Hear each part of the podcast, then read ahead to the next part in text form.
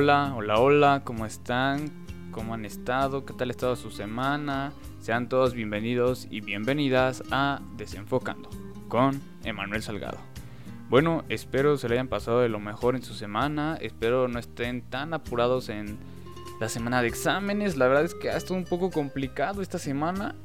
Sí, la verdad sí, como que hasta uno se siente cansado y no me imagino también los maestros, ¿verdad? Sí, también se han de sentir muy cansados, muchos alumnos, muchas tareas, muchas cosas que calificar, pero pues ni modo.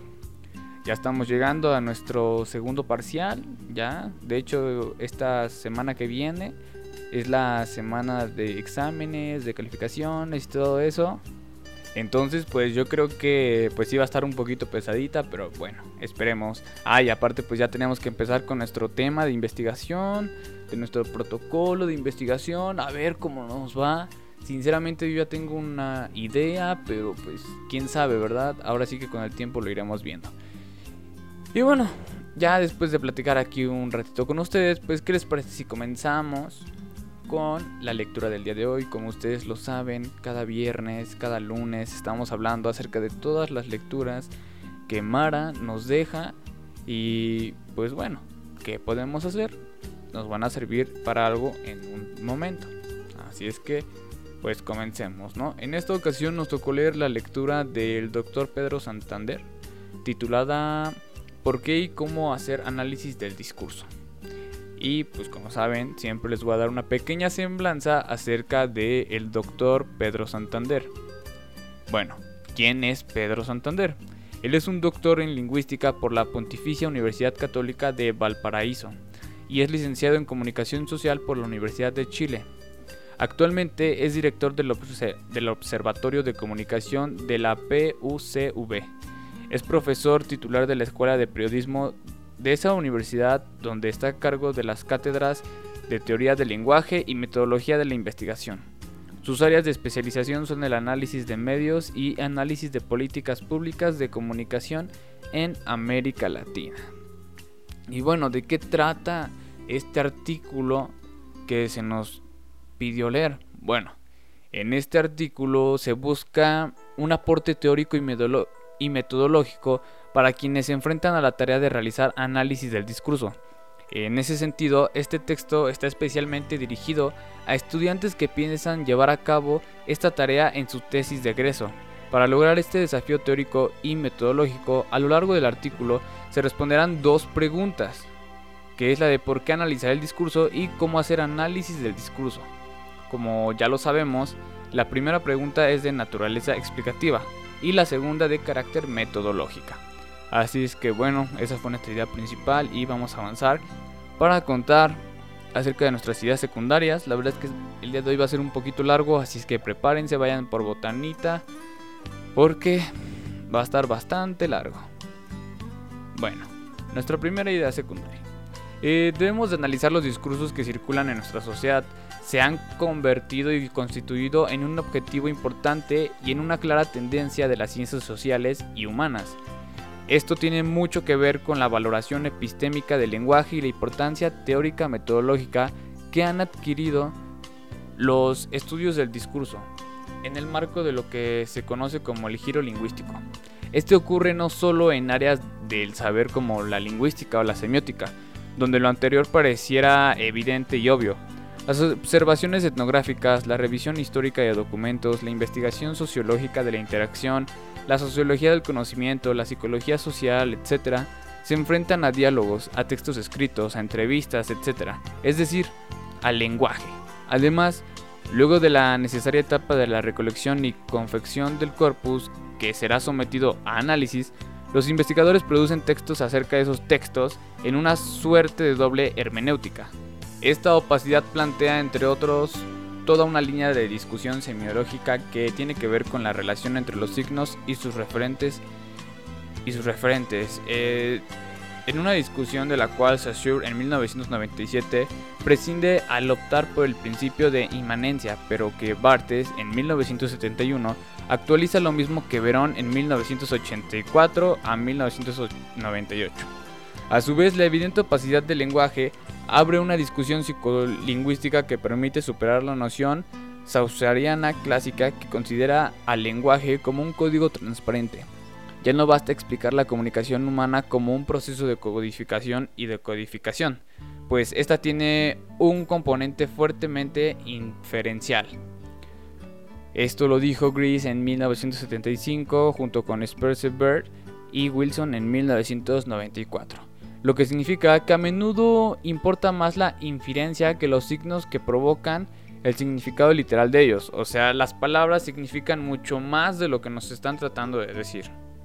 Pero ¿por qué debemos de analizar el discurso? Esa es nuestra primera pregunta al principio de, de este trabajo. Y bueno, aquí debemos de analizar discursos porque es una tendencia que, como ya lo dijimos hace unos instantes, ha logrado formar parte importante sobre la aceptación en las ciencias sociales y humanas. Dentro de la lingüística se trata de un movimiento que en su origen tiene relación con la necesidad de estudiar el lenguaje en uso, es decir, emisiones realmente emitidas por los hablantes, superando al principio la inmanencia tan propia de la lingüística sausariana, interesada en el sistema formal del lenguaje, llamado lengua. Antes que su uso real, el habla, a ello se suma la valoración de lo que Verón en 1998 y otros autores de la llamada segunda semiológica denominan la materialidad de los signos, o sea, los efectos sobre la realidad social que tienen los discursos, constituidos por signos de diferentes naturaleza, no solamente lingüísticos. Fraser en 2003 nos dice que el desplazamiento advierte sobre las categorías sociales modernas, como las de clase o estructura por otras que podríamos calificar postmodernas, como las de identidad y cultura, las que tienen mayor cercanía con lo discursivo, lo que a su vez influye directamente en la valorización de esta noción como una categoría clave. En todo caso, esta valorización también es compartida, al menos en parte, por autores como Garretón en 2007, cuyos análisis cuyos análisis sociales no pueden ser considerados posmodernos y quien señala la importancia de analizar los discursos que circulan en y no son generados por la sociedad civil, calificándolos como una pista importante para categorizar sociológicamente las visiones de la sociedad civil que está en juego. Como bien lo sabemos, y como lo aclara Ibáñez en 2003, la dictonomía mente-mundo es reemplazada por la dualidad discurso-mundo, en esta visión, el lenguaje no se considera solamente un vehículo para expresar y reflejar nuestras ideas, sino un factor que participa y tiene injerencia en la constitución de la realidad social. Es lo que se conoce como la concepción activa del lenguaje que le reconoce la capacidad de hacer cosas. Austin en 1982 dice que por lo mismo nos permite entender lo discursivo como un modo de acción, por consiguiente, lo social como objeto de observación no puede ser separado ontológicamente de los discursos que la sociedad circula. Nos encontramos entonces con dos importantes consideraciones que justifican y explican el análisis de los discursos que se producen y circulan en nuestra sociedad. Por un lado son una práctica social, es decir, nos permiten realizar acciones sociales, por lo mismo, resulta importante analizar los discursos y así tratar de leer la realidad social. Por otro lado, dada la opacidad que acompaña naturalmente a los procesos discursivos, el análisis no solo es útil, sino que se hace necesario. Esto lleva a Marx a reconocer que la relación entre ideas y realidad está mediada por el nivel de las apariencias, el cual forma parte de la esfera de las formas fenomenales. Marx en 2008 de este modo distingue entre un nivel inmediatamente presente en la superficie de las sociedades capitalistas, el de la circulación o intercambio de mercancías, y otro que opera bajo o detrás de la superficie.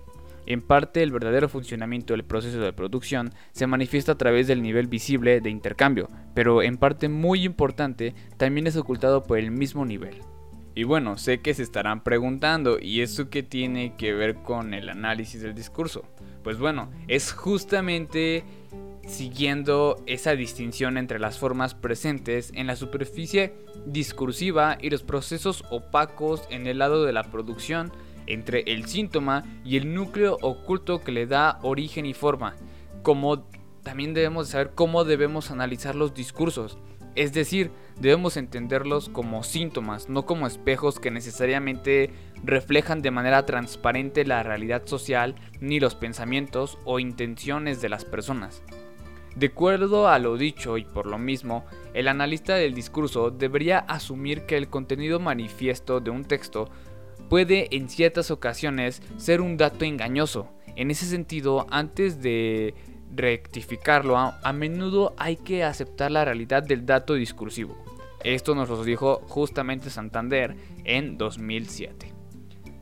Las consideraciones metodológicas básicas en general, el AD o análisis discursivo, pero lo diremos en esta ocasión AD, se inscribe en lo que podríamos denominar el saber cualitativo, formando parte de lo que Valles en 2000 nos dijo que llama el paradigma interpretativo.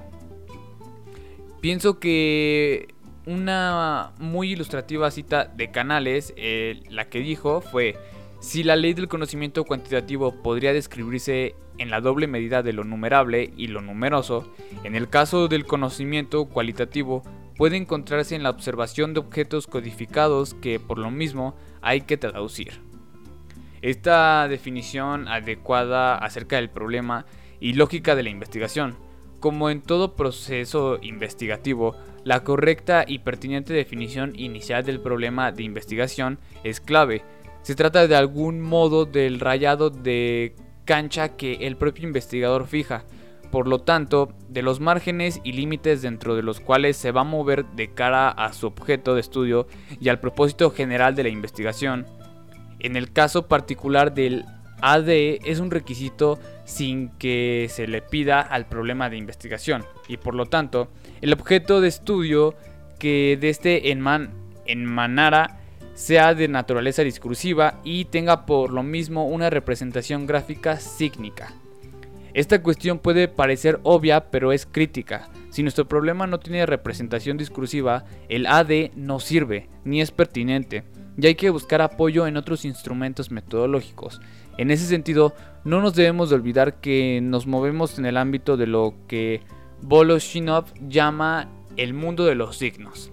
Al lado de los fenómenos de la naturaleza, de los objetos técnicos y los productos de consumo. Exige un mundo especial y el mundo de los signos.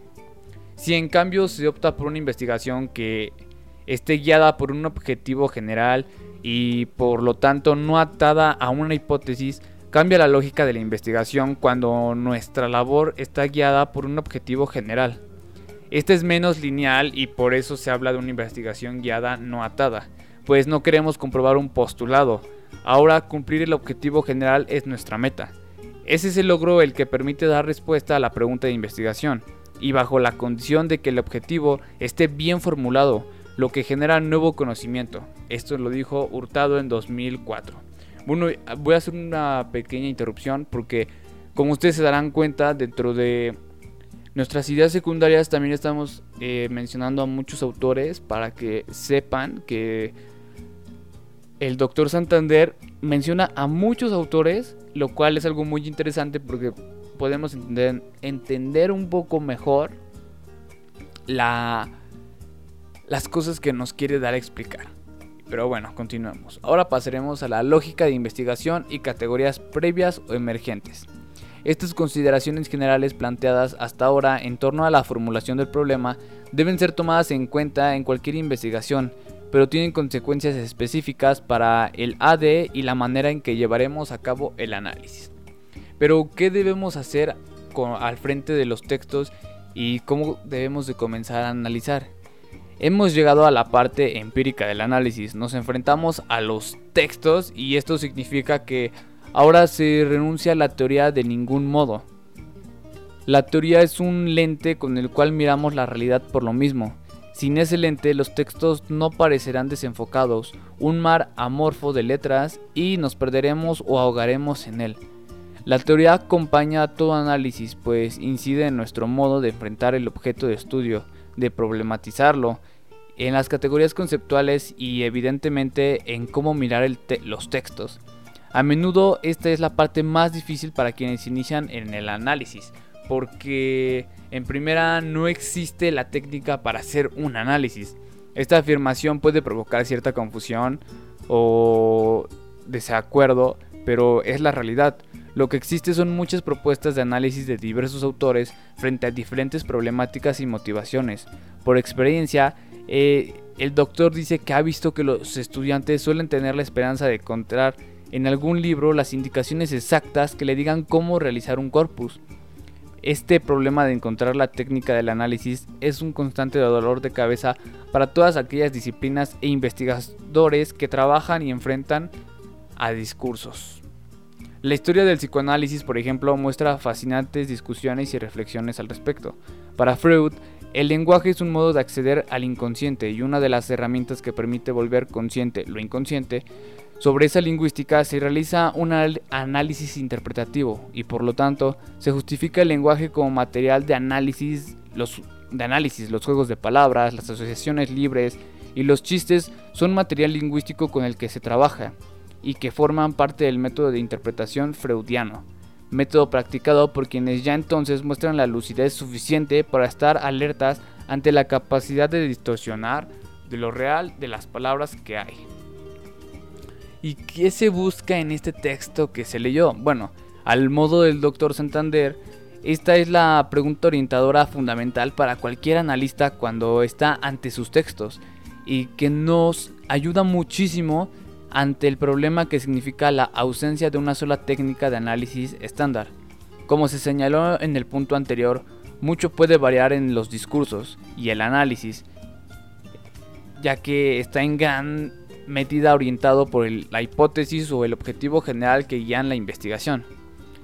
La coherencia entre categorías teóricas y analísticas, si bien no existe un modelo único de análisis, sí se puede afirmar que toda investigación que contemple el análisis discursivo y que quiera enfrentarse exitosamente a la interpretación cínica debe mostrar siempre una coherencia rigurosa entre categorías conceptuales, categorías discursivas, categorías lingüísticas semióticas y recursos gramaticales de base.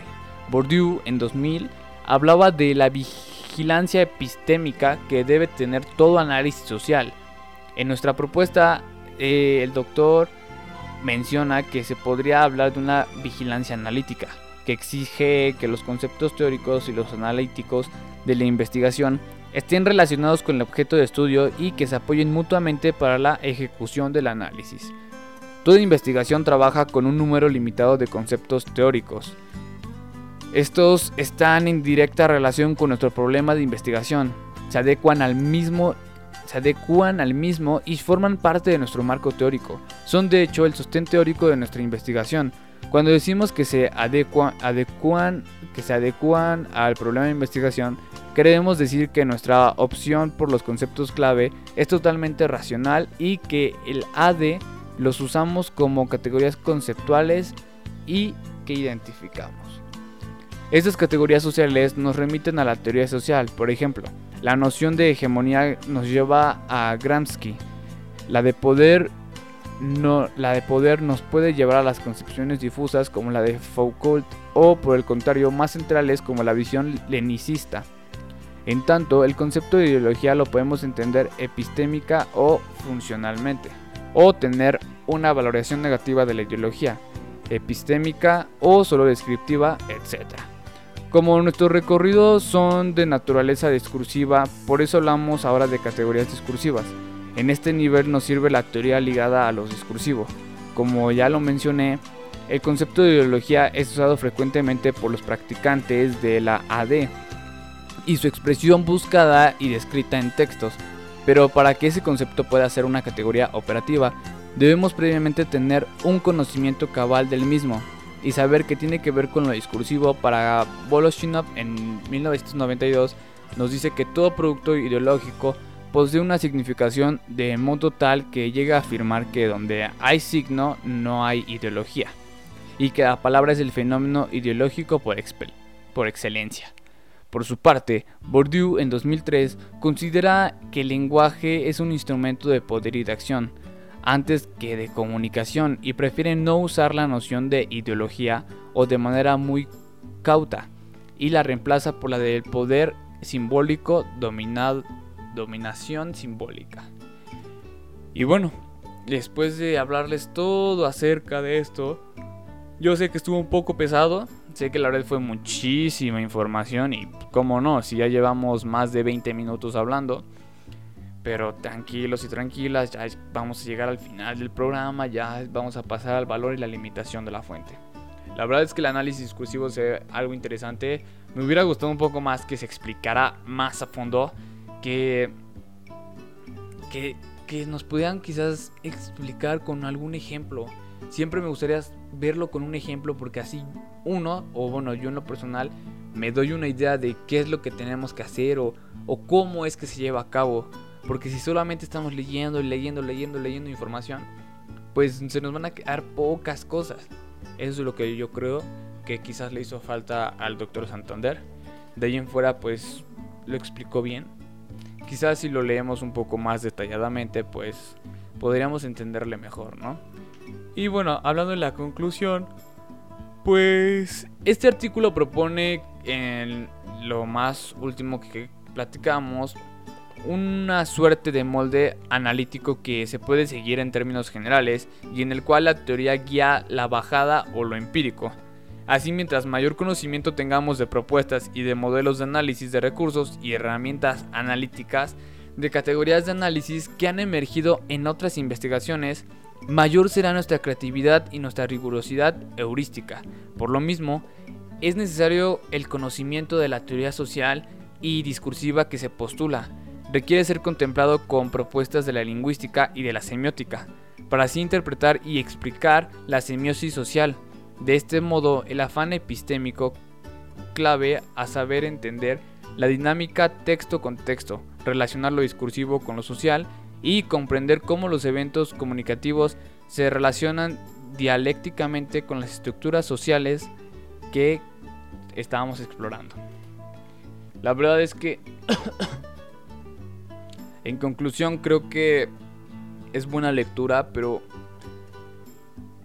en verdad creo que necesitaríamos como unos ejemplos o algo para entenderlo un poco mejor, porque yo sé que para analizar un texto, analizar un artículo, pues debemos de leerlo con calma y todo eso, pero en verdad con un poco más de de información, pues creo que, que estaría bien, estaría perfecto. Y pues bueno, creo que sería todo de mi parte. En verdad, muchísimas gracias y recuerden que estoy desenfocando con Emanuel Salgado. Adiós.